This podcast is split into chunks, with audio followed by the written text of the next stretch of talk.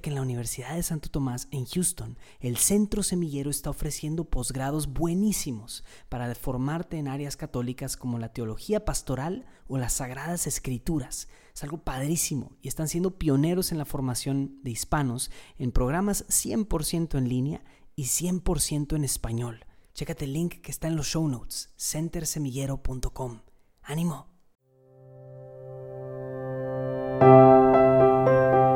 Oli, oli, yo soy Sarita y te doy la bienvenida a tu espacio semanal de Cuentos para el Alma, donde te traemos pequeñas grandes historias. ¿Listísimos para el cuento de hoy? Vengan, acompáñenme.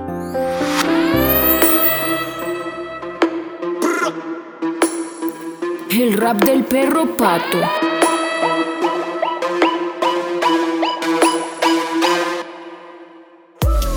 Nombre es Pedro y soy un rapero. Te vengo a contar un bello cuento. No quiero escuchar ni un pero. Él era delgado y con una cara preciosa. Si me lo preguntan, la nariz más deliciosa. Y sus patitas olían exquisito. Hey, niñitos, no intenten en caso leer las patas de sus perritos. Era valiente pese a su pequeña estatura. Líder de una manada de tres criaturas. Un perro negro que medía como dos metros. Y un gato bien fresa, más que la mayonesa. Su nombre era Pato y era un perro chihuahua. El más bello de todo el sur mexicano. Y vamos a esas de norte también, mano. Brincaba, brincaba como venado enano. Dormía, dormía como koala embarazado. Comía, comía como cochi, pero nunca jabalí. Pato el perro llegó a una familia, familia pintoresca y mexicana. Verano y 2016 el año. Lo recuerdo como si hubiese sido este año. Era chiquititito como una hormiguita. Andiamo, andiamo, sigamos con el rap de pato, el perro enano. Le gustaban las croquetas. Tas, tas. Hasta que conoció el sazón, son, son de doña Josefina. Fina, Ellos cenaban juntos media oaxaqueña tlayuda. Hasta que Pato pasó de peso lápiz a peso ayuda. Le gustaba subir escaleras hasta que se dio cuenta. Ay, ¿para qué subirlas? Si me quedo quietecito cerca de ellas, alguien me va a No había falla en su brillante plan. Andiamo, andiamo, sigamos con el rap de Pato, el perro enano. Pato el perro era guardaespaldas de siestas. Si tú te acercabas mientras dormías, él saltaba. Como si él fuese un guepardo africano, siempre dispuesto A todo para echarte la mano.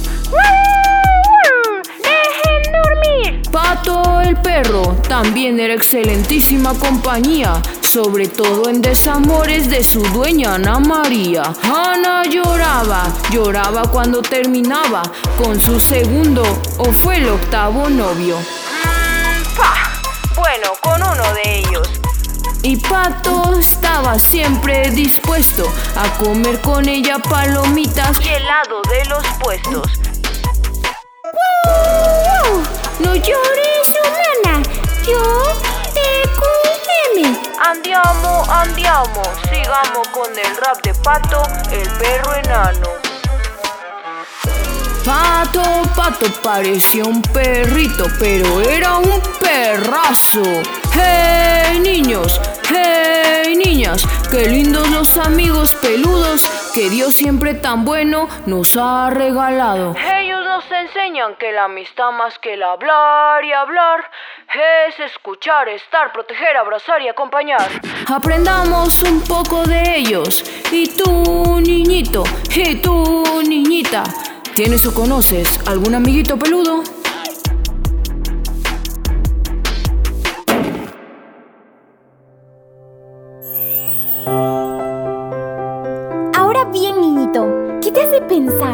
Hacer esta pequeña gran historia? ¿A poco no nos deja muchísimo para reflexionar? Pero sobre todo, lo que nos mueve a actuar.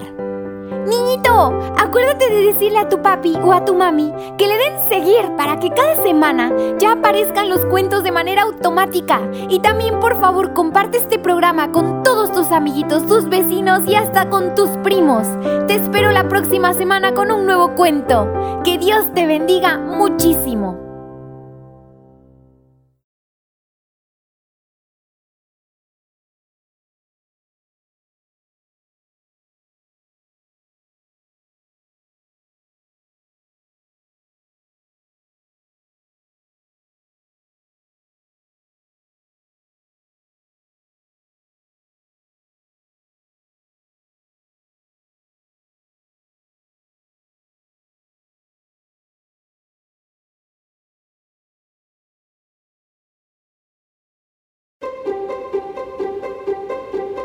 Atención, atención, ¿me regalas un minuto de tu tiempo?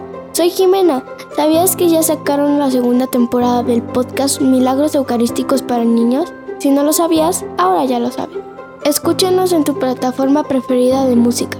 Te dejo el link en las notas de este episodio. Adiós.